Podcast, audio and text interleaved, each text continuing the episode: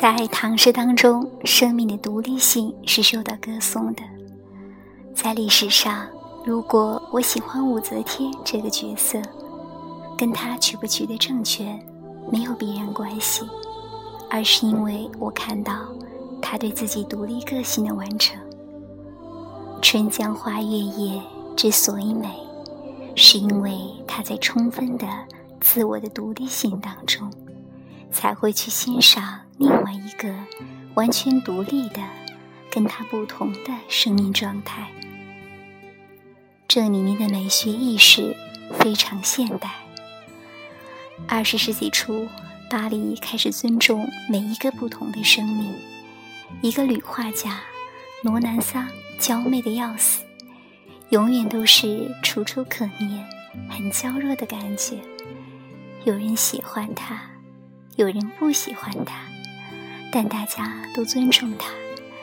另外有一个俄罗斯来的移民叫苏蒂娜，穷得要死，每天去做苦力，在码头上搬完东西，然后回家画画。他喜欢画被宰杀后的牛。罗南桑与苏蒂娜如此不同，可他们同时在巴黎，而且他们可以做朋友。认为彼此代表的是巴黎画派两种不同的美学。唐代也有这样的特质。武则天在取得政权的过程当中，最大的障碍是作为一个姓武的，要去抢夺李姓政权，李家自然会有反扑。初唐时骆宾王写的《讨武招袭》是很有名的一篇文章。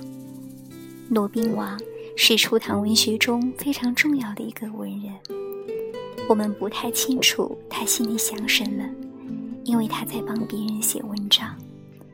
徐敬业要讨伐武则天，必须找一个人来写一篇文章，就像现在报纸的社论一样，表示自己是名正言顺的出兵去打武则天。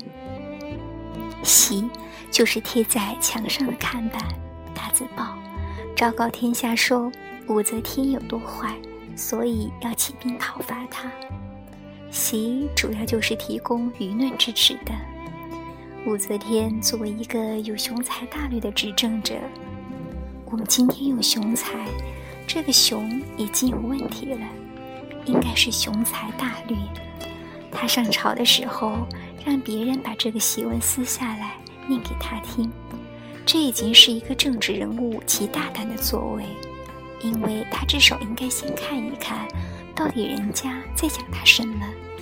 可是他选择直接让人念。这篇文章写得很真实。武则天出身卑贱，曾以更衣入室，更衣入室。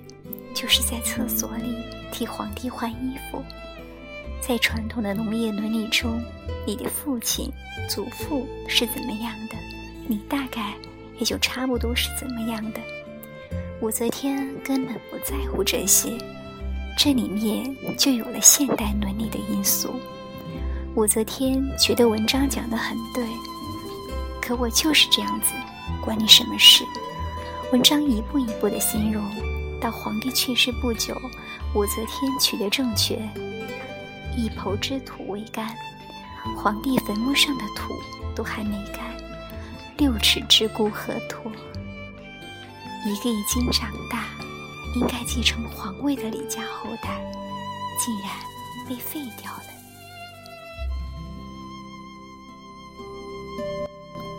其实六尺已经是大男人了。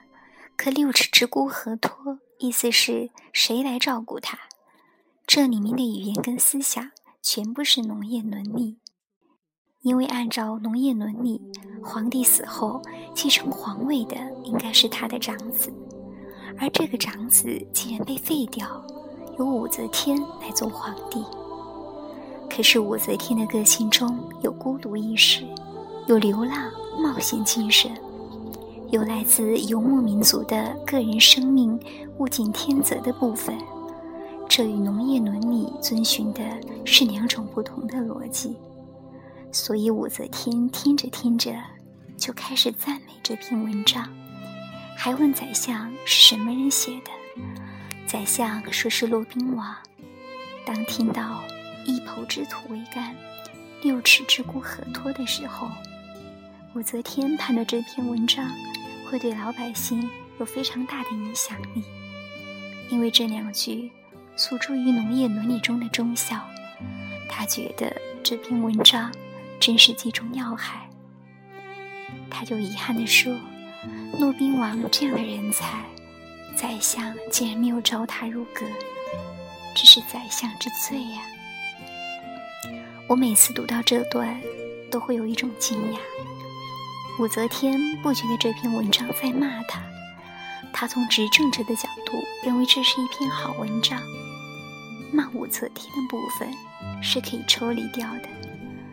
在这样一个时代里，骆宾王有骆宾王自我完成的方式，武则天有武则天自我完成的方式。武则天在自己的孤独当中。会欣赏骆宾王的孤独，而不是处于对立的状态。在现实当中，事关政治的争夺，可是，在美学的层次上，每一个生命都会欣赏另外一个生命，这才是花季出现的原因。所谓的花季，就是所有的生命没有高低之分。春江。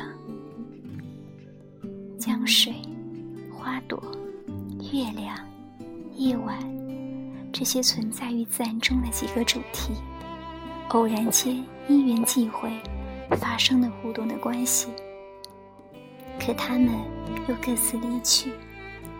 他们是知己，他们也是陌路。下马饮君酒，问君何所至？君言不得意。归我南山陲。他们总是在路上碰到人，就喝一杯酒，变成好朋友，然后擦肩而过，又回到各自的孤独。这里面没有一点小家子气的生命意象。